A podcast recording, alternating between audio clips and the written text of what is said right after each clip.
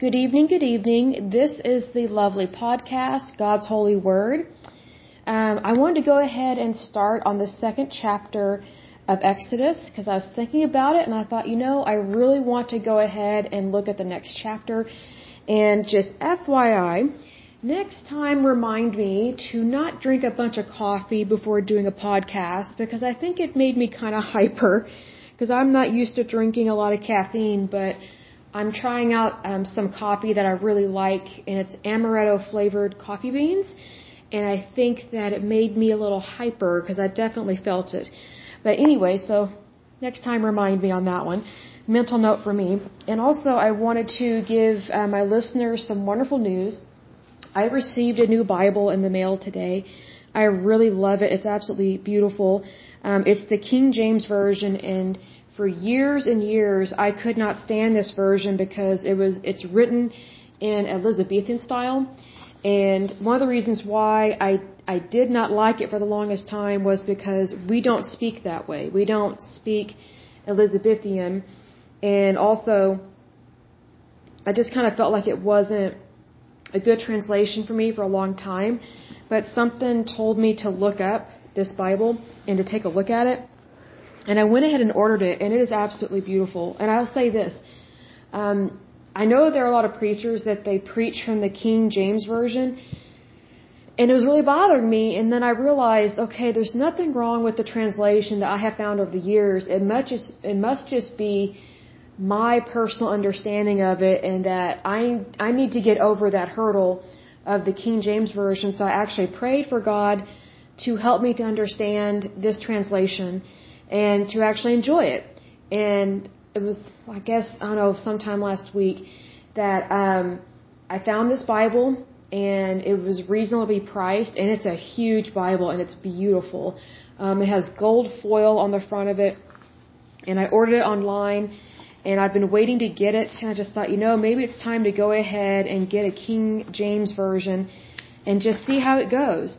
And what I love about this, it has beautiful artwork in it, and I love it has black and white, um, beautiful images in it. It almost reminds me of charcoal drawings because I love to do charcoal. And uh, this Bible is printed by Barnes and Noble, and it's a 2012 edition. It's really quite beautiful. And one thing I wanted to mention is that I always look at the front of all my books, basically where it lists the copyright information, because I like to see you know, where is it printed? When was it printed? What rights are reserved? That kind of thing. And what's fascinating about this one is that this entire Bible was printed and bound in China.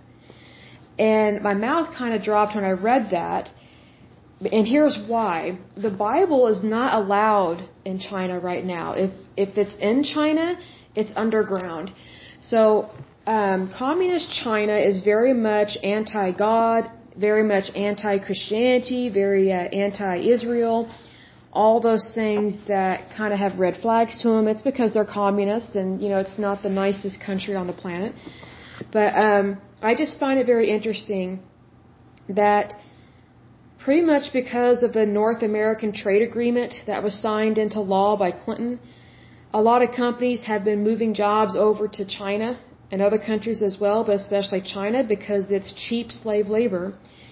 And what I find interesting about this is that their government over in China has outlawed Christianity, they have outlawed the Bible, but they're so desperate for money because they love money. Communists love money. They may say that you know, they don't like the rich. That may be true, but they just want the rich people's money.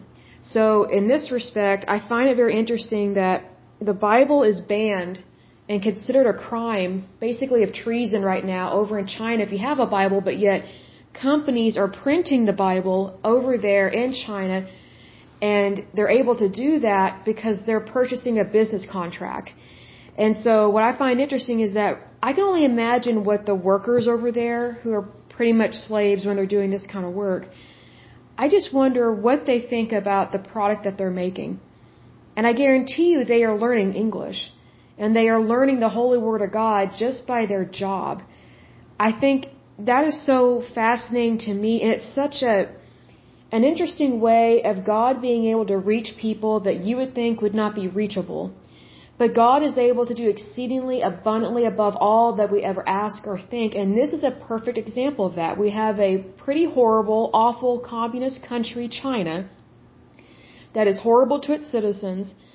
They don't want them to know about God because they don't want them to be free. They don't want true freedom over there. But yet, they're so greedy for money, like they love money. And so because they have a love of money, they are willing to print and um, create anything over there. And part of this is the holy word of God. So the very thing that they have banned from their country, they are actually printing for the United States. And I guarantee you, if this is being printed uh, via the request of Barnes and Noble, which is a pretty large company, I guarantee you they are printing quite a few of these. So, if anything, you know, I want to lift up a big prayer for the workers over in China, especially the slave labor people, that um, that they come to know Christ and that they know that God loves them and He does not like their situation and He is going to free them one way or another. He is going to free them.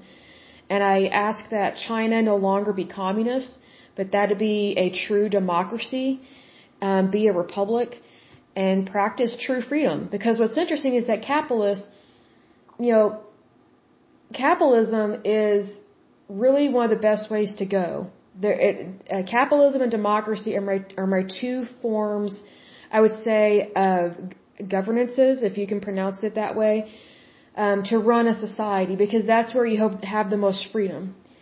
So if we truly want what is best for somebody else, then they would, then we would want them to have a democracy and practice capitalism and also have a truly free market because at this point in China, they don't have a free market. Only certain people are free. They don't have a democracy. They have communism, which is a very horrible way to rule a country.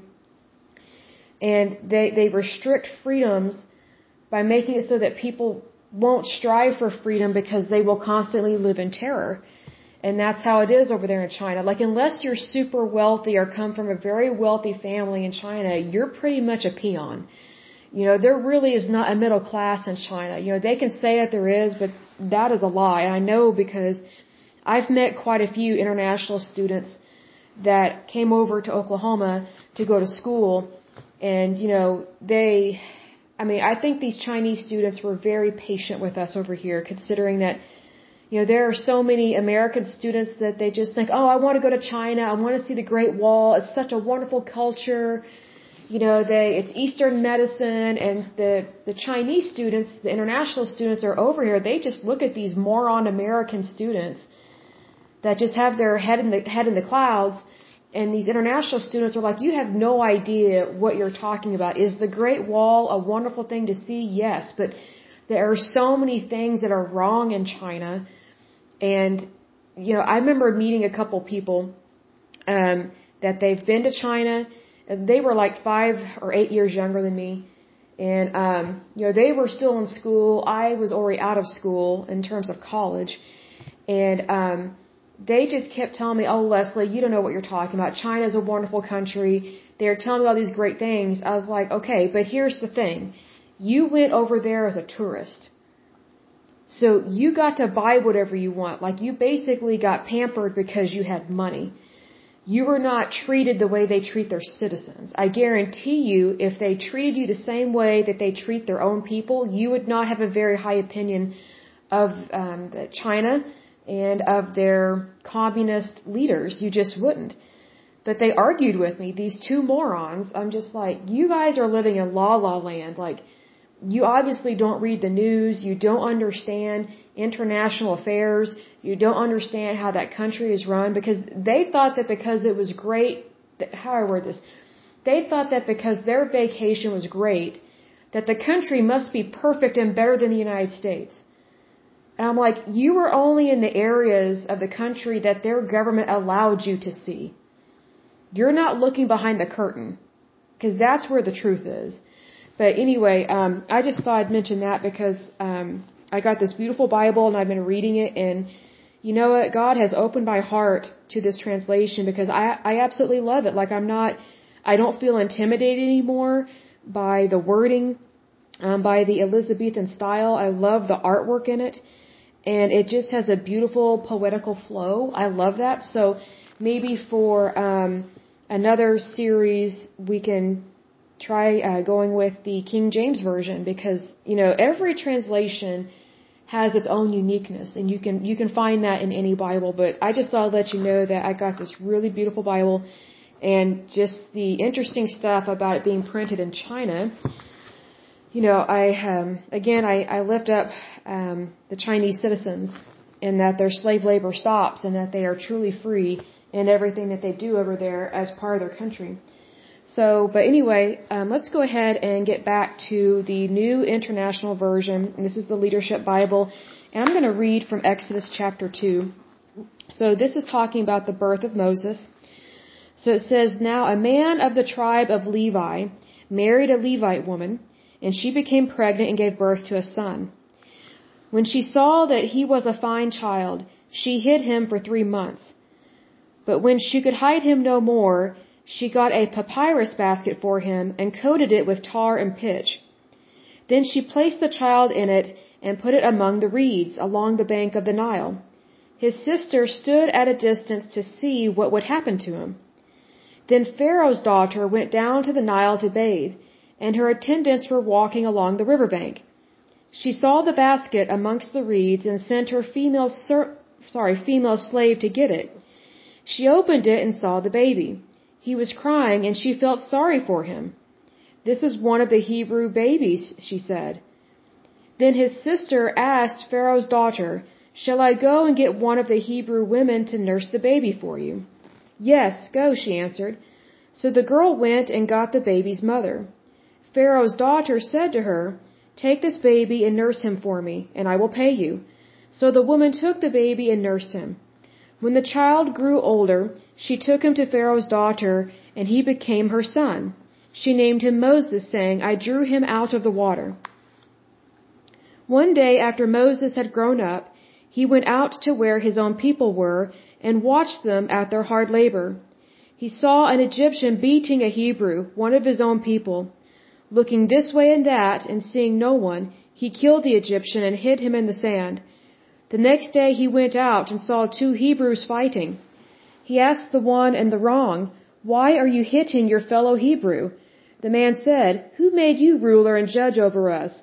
Are you thinking of killing me as you killed the Egyptian? Then Moses was afraid and thought, What I did must have become known. When Pharaoh heard of this, he tried to kill Moses. But Moses fled from Pharaoh and went to live in Midian, where he sat down by a well. Now a priest of Midian had seven daughters, and they came to draw water and fill the troughs to water their father's flock. Some shepherds came along and drove them away.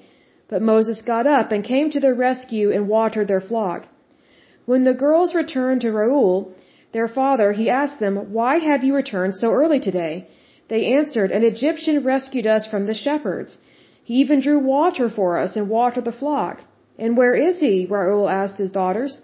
Why did you leave him? Invite him to have something to eat. Moses agreed to stay with the man, who gave his daughter Zipporah to Moses in marriage. Zipporah gave birth to a son, and Moses named him Gershom, saying, I have become a foreigner in a foreign land.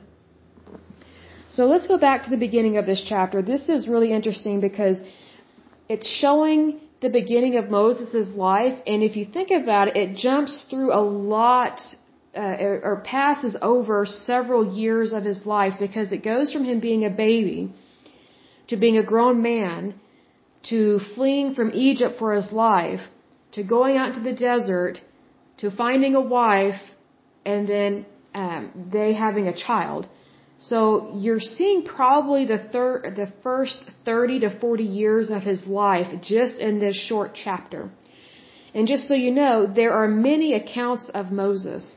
Many, many, many. There were several records of him, not just in the Bible, but by other scholars and other writers at the time. So let's go back to the beginning here. And one of the things that I underlined and that really got my attention this time reading this was it said that, you know, it's talking about his mother. It says she hid him for three months.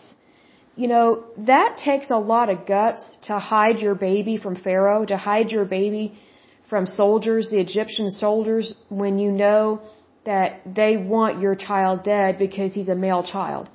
So she was literally risking her life for her baby. So it says here, she hid him for three months, but when she could hide him no longer, she got a papyrus basket for him and coated it with tar and pitch. Those are the two substances that they used as well for brick and mortar and for other items within their village. And what I find interesting is that she used some of the very same goods or the very same materials that are normally used um, in the Egyptian labor force or the or the Hebrew labor force to um, help the Egyptians with their city, but she used those elements, those materials to help save her child which I found very interesting. So God will give you what you need to get through your situation is what I got out of that.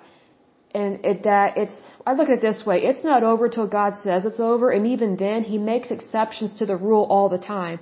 And He did that here with Moses, big time. It says here, then she placed the child in it and put it among the reeds along the bank of the Nile. His sister stood at a distance to see what would happen to him.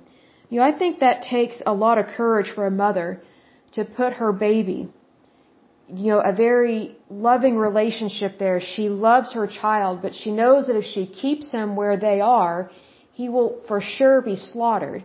So she puts him in a basket and puts him out on the river Nile, and she is having faith in God that he is going to take care of her son. And I mean, that takes courage. I mean, if you think about it, that would be like let's say let's say you give birth um, in one of our national parks in the United States, and you are near a raging rapid, and something's going on in the country, and you have to uh, help save your baby from being killed. So you literally put him in a basket and send him down a river in a national park, and you have no idea where he's going to end up. You have no idea if an animal is going to eat your child. You have no idea if he's going to end up in a weird person's house or if he will drown in the river. Those are the exact same thoughts that were probably going through this mother's mind. But even though she may have had those thoughts, she did not acknowledge those thoughts because it's not written here. It didn't say, oh, she had a freak out panic moment, she cried, she bawled, she begged God. It doesn't say that at all. If anything, it gives a very clear impression that she trusted God. Even in her, her situation that was really hard on her, she trusted God completely. Because she literally put her child in a basket and floated him down a river. And just so you know, the Nile River was a very dangerous place. Like when we think of Egypt, we think of luxury, we think of gold, we think of pyramids and palm trees, but you know, the River Nile was a dangerous place, even for the Egyptians. They had um, crocodiles, they had hippopotami, um, there were scorpions in the land. So she was literally sending her child out into the wilderness. In the natural, it would look like to die. But in the supernatural, she knew that God was going to take care of her child and provide for him. So then it goes on to say, then Pharaoh's daughter went down to the Nile to bathe, and her attendants were walking along the riverbank. So if you think about it, Pharaoh's daughter, she was more than likely childless. She wanted a baby, and so she had this baby pulled from the Nile. And if you think about it, her attendants knew about this. Her servants knew this was a Hebrew baby. I find that very interesting that her servants remained quiet. I mean, how loyal are these servants that they didn't rat on her to Pharaoh? But they actually were okay with her having this child and taking him into the palace. Because, I mean, if you think about, you know, attendants back then, you know, we're not talking about maids and butlers and things like that. An attendant back then in Egypt was someone that was maybe a couple of hierarchies above a slave because they were still a slave, but they were not a Hebrew slave. They, you know, the Egyptians had slaves from all, all countries. Like slavery is nothing new. So these people that, or these women that were her attendants, they were not completely 100% Egyptian in that respect because they were her attendant. So more than likely they had a special armband around their arm or they were tattooed that signified that they were a servant and they were not a free citizen. They were not 100% Egyptian. So they were in a different class of people. They may not have even been citizens of Egypt. They were just serving the Pharaoh's daughter. So then it goes on to say, another part I underlined was down here um, in verse 11. And part of it, it says, he saw an Egyptian beating a Hebrew, one of his own people. So Moses went out and he saw an Egyptian beating a Hebrew, and it says here, one of his own people. So this implies that at this point in time, he's a grown man. He's technically still in the palace of Egypt. He's still in the palace of Pharaoh. But somehow he knows that he's a Hebrew. He's Israelite. And so he's out there amongst his people and he sees one of his people being beaten by an Egyptian and it angered him. And he murdered this Egyptian, thinking that he could go ahead and help his people get out of slavery. But he did not do it in sync with God. You know, when we are in alignment with God and we're doing His will and we're following His word, then we will not fail. But if we put the cart before the horse, bad things happen, and that's what happened here. Moses took it into his own hands, literally and was trying to help his people. He had very good intentions, very good intentions, but nevertheless, he murdered someone, which is completely wrong. Like just because you have good intentions, that doesn't excuse you from the arm of the law. And so that what ha- that's what happened to Moses um, when killing the Egyptian. And then he realized that was the wrong thing to do, and it really hit him hard when his own people kind of turned on him and said, Hey, we know you killed that guy and you're trying to tell us what to do. So word had spread. And what I find interesting is that, you know, Moses, he, he must know that he's Hebrew because he defended this Hebrew. I just wonder why he didn't take it up with God and ask him, Hey, what can I do? What should I do? I'm scared. They know about, you know, the, the guy that's dead in the desert you know, where can I go? What can I, what can I do? But instead of talking to God about it and praying, because he would have known who the Hebrews praise and who they, who they worship. He would have known that they worship the one true God. They do not worship any of these idols. So what I find interesting is that it doesn't mention here in the Bible that he went to God to ask him for help. If anything, it says he got scared and he made a run for it. He had to flee for his life. Otherwise, Pharaoh was going to kill him because the word was out that he was Hebrew, and he killed an Egyptian, and he had to run for it. He was no longer considered a prince of Egypt. He was considered a slave of the Hebrews. So, which is going from the palace to the pit. But then we see that Moses went from the pit to a different type of palace out in the wilderness. The next thing I underlined was um, it's in verse 16. So it says, Now a priest of Midian had seven daughters, and they came to draw water and fill the troughs to water their father's flock. Verse 17 says, Some shepherds came along and drove them away, but Moses got up and came to their rescue and watered their flock. You know, I think that's very interesting that even though Moses was on the run, he did the right thing by defending these women. And here's another thing, you know, based on the Ten Commandments, the, the movie, word was out that an Egyptian um, had been kicked out of Egypt because he murdered somebody. So the word was out. I don't know how far it got into the wilderness, but what's interesting is that even though Moses was scared and he fled for his life, he defended this, these women and he protected them because he knew that these shepherds that were trying to push them out of the way and take over that well, he knew that what that shepherd was doing was wrong. And so he, he, what's interesting is it doesn't say he killed the shepherd, it just says that he defended these women. So what you have to remember is that back in these times, well water was very much fought over. And whenever you owned a well, typically you would put the symbol of your father or of your kinsman on your well, and so it would act as a marker, almost like branding your sheep or your cattle. So what was happening was these shepherds were trying to steal water from this well, even though it belongs to this priest of Midian and his daughters and their flocks. However, that did not stop these other shepherds from trying to act like thieves. So even though Moses was a murderer at this point, he had murdered somebody, he was on the run, he still came to these women's rescue because he knew that what these guys were doing was wrong. And here's the thing, Moses, or, uh, God forgave Moses for what he did. Because later on, God called Moses out of the wilderness to go back to Egypt and get his people out. So, it's one of those things that, you know, sometimes you can go from the palace to the pit, from the pit to the palace. But God never forgets you. He loves you always. But He always wants you to do His will. You know, whenever we get out of alignment, that's when we have a lot of problems in our life. And that's what happened with Moses. And I think sometimes, you know, we forget, how do I word this? That, you know, there is a possibility that if Moses had not killed that Egyptian, he could have gone to the throne, been the next Pharaoh, and freed all of his people.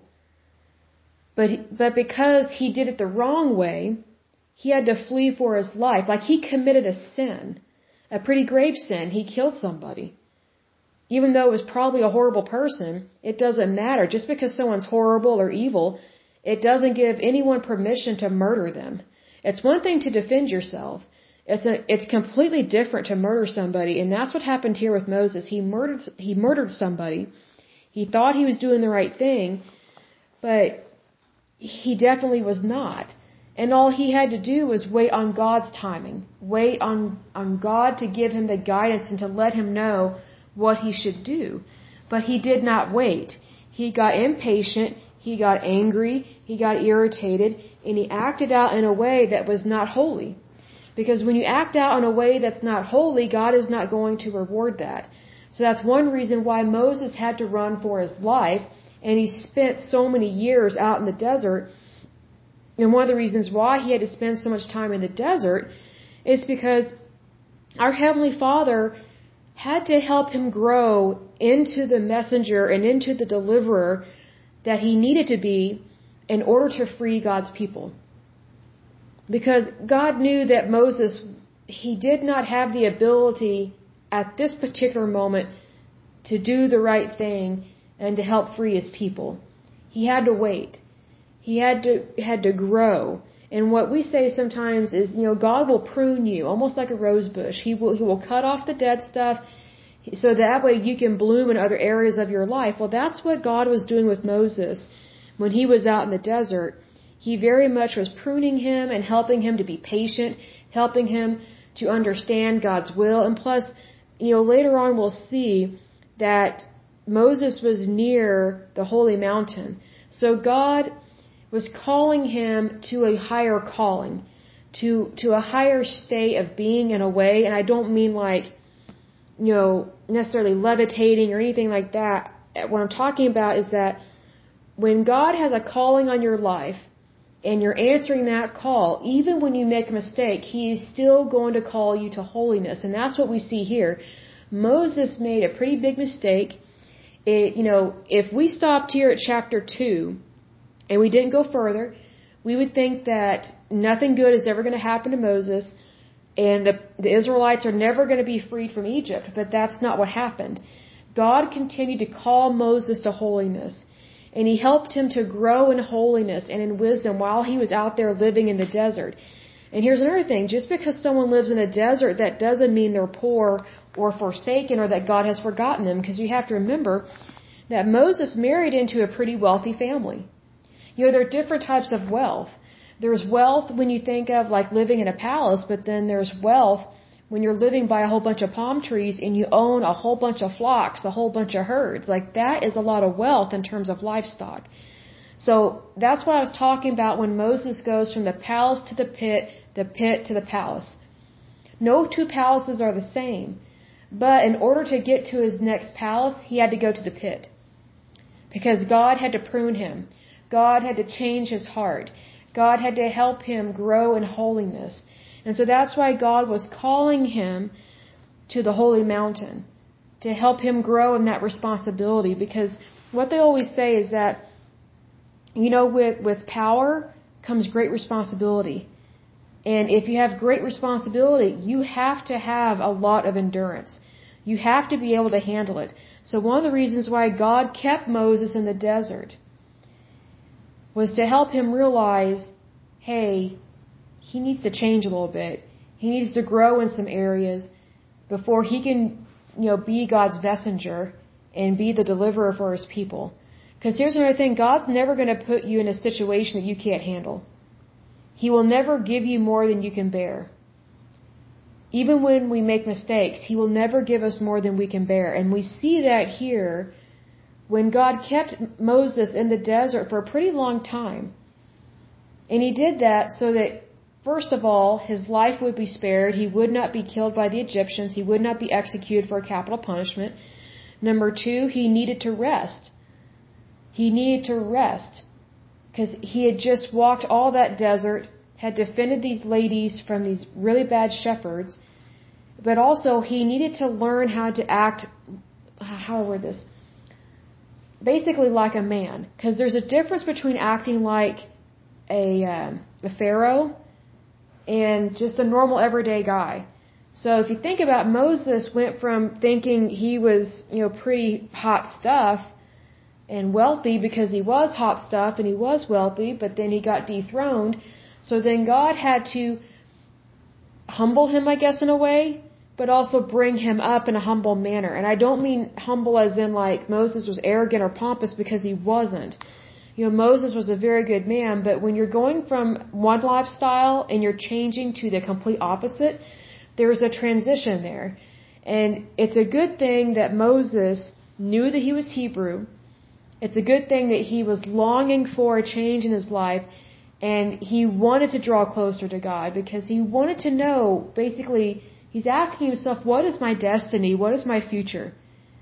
I mean, how scary would that be that you go from living a high life, you know, let, let's say you go from living in Hollywood to making millions of dollars and then you lose it all and you're on the run for your life for whatever reason and you end up, um, let's say you're in Hollywood and then you end up in Oklahoma in some small dinky town. That's what it would be like. it really would. I am from Oklahoma and I'm not dissing Oklahoma, but I'm just giving an analogy that when you go from the richness of like Hollywood or Beverly Hills and you lose everything and you have to leave, whether for shame, condemnation, whatever the case may be, and then you end up in like a small town, Oklahoma, those are two totally different lifestyles, two totally different ways of living. And there's a transition. So, you know, let's say for example, you know, you're super wealthy and you live in California. You know, let's say you live in Beverly Hills. You're used to being surrounded by really beautiful people. And you're used to having all these swanky parties and you're number one and you're very popular. You have all these friends. And then it just all, it all falls apart, all falls apart and let's say you lose your house, you lose your friends. And because you don't have your money anymore, your friends that you think are your friends no longer want to be around you because they're just using you for your money. So then let's say you basically lose your career and you basically have to leave and you find yourself in Oklahoma, like a small town, and you're wondering, what am I going to do with my life? That's exactly how Moses felt. And so I would think that if someone used to live in Beverly Hills or LA, whatever the case may be, and they move out to Oklahoma, there's going to be a pretty large transition there. Because if you think about it, they're going to be wearing different kinds of clothes. They're going to be speaking a different kind of way. You know, they might be wearing, you know, different types of colognes. I don't know. I mean, I think colognes are sold everywhere, but, you know, I can always tell, I'll put it this way, you know, sometimes I travel for work, and I can tell when I'm sitting next to someone that's from a different part of the country just by the cologne or perfume they're wearing. Because, you know, there are different regions in the United States where people buy a lot of the same goods. And that's why I love meeting different people because you get to see um, what kind of stuff they buy, how they talk, their accent, their background. And also, I love perfumeries. Like, I love colognes, I love perfumes. So I always notice when someone's wearing a different type of cologne or perfume. And I almost always ask, where did you get that? What is it? What are the notes? Where are the classical notes? And, um, that they have these different words to describe um, the layers of the notes. But um, I always ask that because I can always tell when I'm sitting next to someone that is from a different area of the United States or if they're from overseas. That's another thing. Um, Europeans, they have different types of colognes and perfumes because they have a lot of oil-based colognes and perfumes. They're not as heavily diluted with glycol alcohol like ours are because ours are more kind of semi-aerosol, whereas over in Europe, they're not always like that unless they're buying a, a uh, American product. And I learned that from taking a perfumery class as part of my job in retail. And um, I learned a lot. And then when I was over in Italy, um, I got to shop at this one perfumery. It was so beautiful. I couldn't believe how beautiful this store was. And um, I can't remember the name of the store, but it was on the Amalfi, uh, the Amalfi Coast, if I'm not mistaken.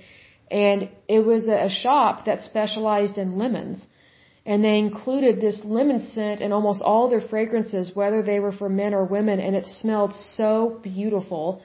And the soaps they had were just amazing. They were just, I didn't know there was such a thing as luxury bars of soap. They were unbelievably beautiful. They were super expensive, but they were unbelievably beautiful and they smelled just so beautiful. It was just heavenly. So my point is this, you know, if you're going from the palace to the pit, you're going to start to smell different. You're going to look different and you're going to act different and you're going to start talking differently because you're naturally going to adapt to your environment. And that's what happened here with Moses. Big time. He transitioned into a different lifestyle, but even though he was in a lifestyle that was out in the desert, he was still rich. He married a, a priest's daughter I mean, how amazing is that? That he left a really bad situation and God blessed him with a beautiful wife. He blessed him with a wonderful father-in-law. He blessed him with a very successful company, basically, all these flocks and herds. And then God helped form him to be a, a super holy man so that he could free his people from, from the grip of Pharaoh. I mean, that is the goodness of God through and through. That God does not give up on anyone, on anyone, because God didn't give up on Moses. He didn't give up on King David. Um, he didn't give up on, I'm trying to think of some other, other interesting people in the Bible. Well, there were so many people he didn't give up on. Oh, he didn't give up on Hagar. And, um, she had, she didn't willfully have a baby, but, um, she, she had a baby by Abraham, and her child's name was Ishmael.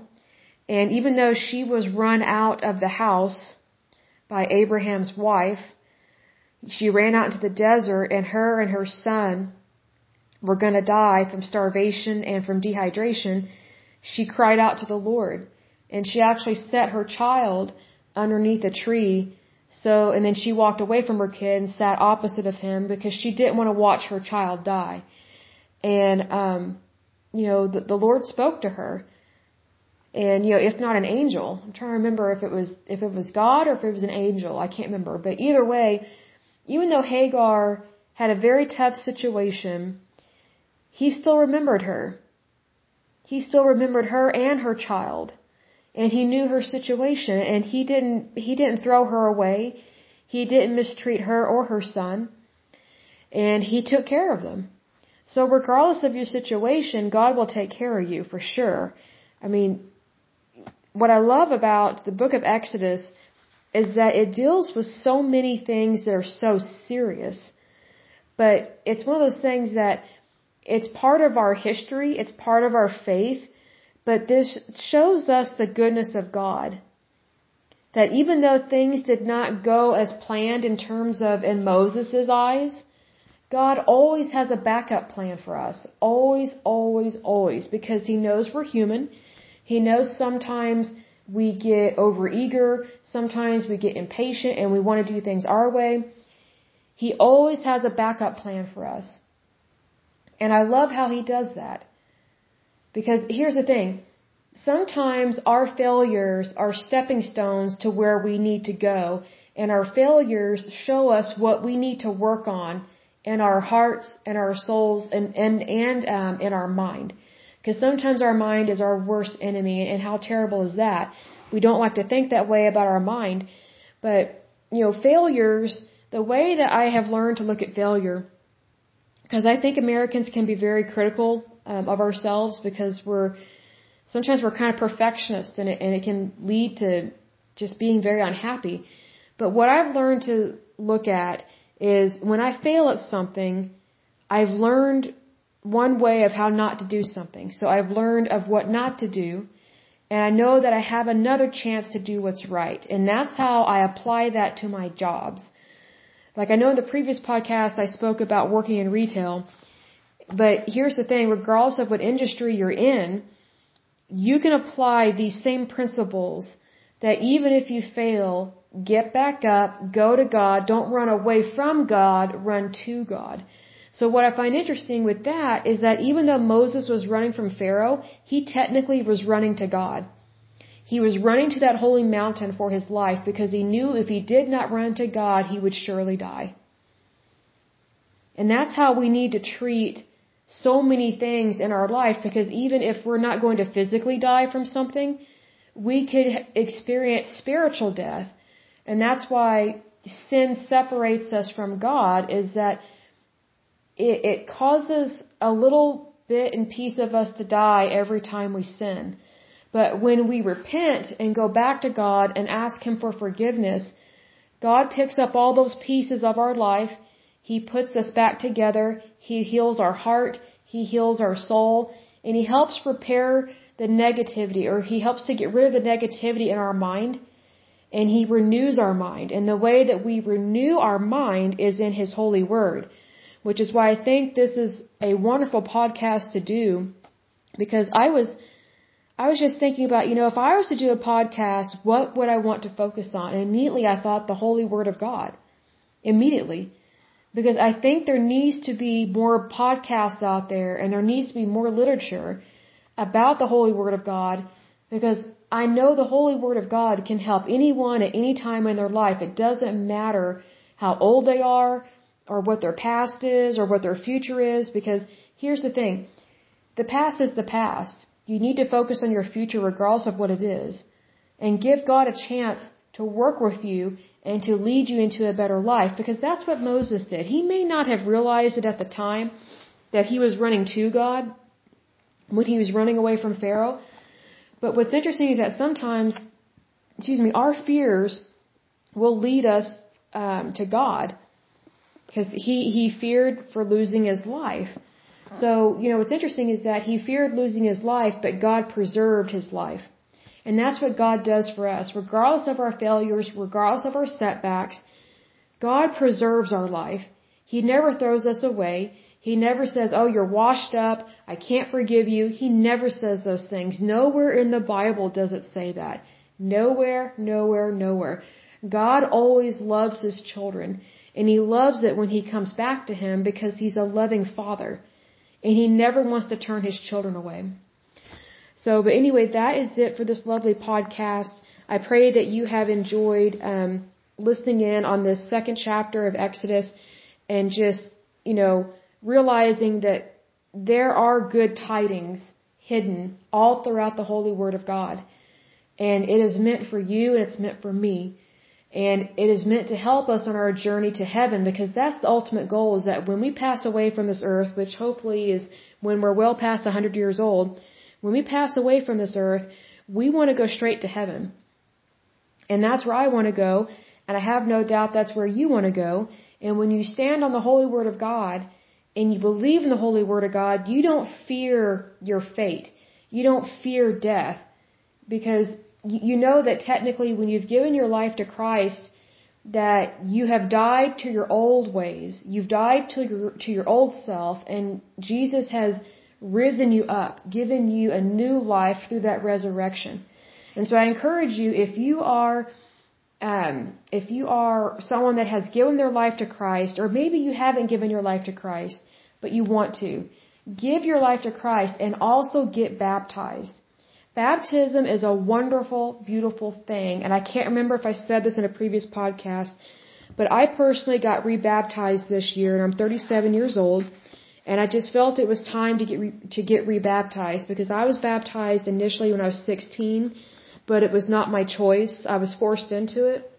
Um, I was raised in a different denomination, one that I'm not going to mention, um, but it was technically Christianity, but technically not. But um, I was forced to get baptized, and the reason why was because when I turned 16, I was told um, that I could not drive unless I was baptized. And so um, I was waiting to get baptized until I could move away because I did not agree with the religion I was raised in because I knew it was wrong, the, the particular denomination I was raised in. So I put off being baptized for many years, but then that backfired on me because there was no way I could get a car and drive away to my new life or my next destination unless I got baptized um, when I was 16. So it was a very emotional time for me getting baptized because um, number one, I was sick. I had a fever. And um, number two, I did not want my baptism to be public because I didn't really feel comfortable with it at the time. And but unfortunately, the people that were um, in charge of this church, they called up all these people, invited them, and it really upset me because I didn't want other people to see this because I knew it wasn't real for me. And that just made it feel worse. Like in all those years, so basically for 21 years, I felt like I was living a, a complete lie. And I had had enough of feeling that way, of feeling shame and feeling dread. And I thought, you know, I know I've already given my life to Christ. I actually gave my life to Christ when I was six or seven years old. I was really young. And I remember when I gave my life to Christ, like I made that decision. Um, but I put off baptism for the reasons I just said. But then, um, come this year, I, I already knew I wanted to get rebaptized. I had been wanting to get rebaptized for many years. And so I had left the denomination I was raised in. I church hopped and then I converted to another religion, another form of Christianity, and it was hell. Um, it was not very positive for me. And I'm not going to say that denomination either, but needless to say, I joined that denomination thinking that I could get rebaptized. And then they didn't tell me until like right before I was going to be initiated into this religion that oh we don't do um, rebaptisms. Like we believe that one baptism is all that you need even if even if even if you didn't mean it God did. And that really bothered me because I was like it it does matter if you mean it or not. Because if you don't mean it then technically you're kind of denying Christ in a way. And that really bothered me. So for several years I was in that church. And then finally um it got so bad I had to leave. And so then I joined this other church which has been very positive for me and I specifically asked, do you do baptisms for people that need to be rebaptized um, because they were forced into something they did not want to do? And they said, yes, we, we, we do that because we acknowledge that that is a problem within Christianity that some people are forced into baptism, whether they're a child or a teenager or a baby or an adult. Sometimes people are pressured into things that they would not um, normally do or that they did not want to do.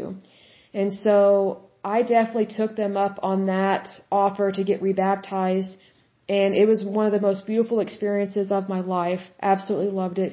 And I have pictures of it. I just am so pleased with that and so happy with it. But anyway, um, if you need to find a church that will rebaptize you, please message me and I'll do what I can to help you find a church that can rebaptize you. Because I think that is done on an individual basis and plus another thing when I got ba- when I got baptized the second time I wanted it to be public. I wanted it to to be a part of the fellowship that I was experiencing with these good and kind people whereas my previous baptism I didn't want to be seen by anybody because I felt like a fake and a fraud. So you know living with that for 21 years was really starting to wear on me even though um I knew that I, I was a good person and I was just trying to live my life. But sometimes when something is eating away at you, you have to address it because I just felt that that was separating me from God over time, just little by little. And I didn't want to have any of that dread me at all because I know that Jesus does not want me to feel that way. So, um, if you are one of, if you're one of the people that I'm thinking of or talking about, that you were forced into a baptism that you did not want or maybe you don't remember do get rebaptized because it is up to you. That is your special moment. That is between you and God. That is between you and Jesus. That is between that that is a very personal relationship because it's your personal faith journey. Yes, you are getting baptized within um, the church, you know, the Christian faith, but your heavenly Father loves you as an individual. He doesn't love you as a group. You know, and that's what I was trying um, to explain earlier in um, one of the previous podcasts when we were reading through Genesis. That you know, God created us individually. He didn't create us uh, one group at a time. He created us one person at a time to be a part of the entire human race. So your journey is very individualistic. It is between you and God. And that's why it is so important to answer that call that God has on your life, regardless of what that call is. God is going to lead you to the best life ever. And sometimes the best first step you can do is cover all your bases first. And so what I would suggest with that is to make a list of everything that's bothering you. And this is between you and your Heavenly Father. It's, it's not between anybody else. It's just between you and your Heavenly Father. Make a list of all the things that are bothering you and take it up in prayer. And if you haven't prayed in a long time and you're nervous about it, just say, God help me. I, I heard this woman on a podcast and I like her idea to make a list of things that are bothering me. So I'm coming to you with this list please help me with each one of these items. And then I would just read off these items in prayer to God and just talk out loud like I am now, if you can. If you're living with other people or you're around other people and you don't want them to hear this stuff, just do it privately in your head or in your soul, or maybe go to the bathroom and do that. Um, another thing you can do is you can take your list with you, you know, and just go to a park and sit, or um, you can go to a library and just, you know, be alone, you know, that kind of thing and just let God speak to your heart. And, you know, He takes those things seriously and He loves to hear from us and He will address all those issues with you and for you. That's the other thing. When you go to God with stuff, He's not there to condemn you. He's not there to hate you or to rebuke you. He's there to pick you up and say, I am here for you. I am there for you and I'm here for you. I love you. I, I always want you in my family. That's what God is going to say to you. Because that's what he says to me whenever I go to him with stuff. And it doesn't matter if it's something serious or something little. He takes everything seriously because he knows it's important to me. So, if he values the things that are important to me, he will value the things that are important to you. So again, if you, if you're not sure how to pray, just say, Jesus, help me with these things, or say, God, you know, whatever the case may be, and just say, Lord, help me. I need to address these things in my life. I'm not sure what to do just when I think I know what I need to do or what I can do, it feels like I'm getting run over by a bus. I just don't know what to do.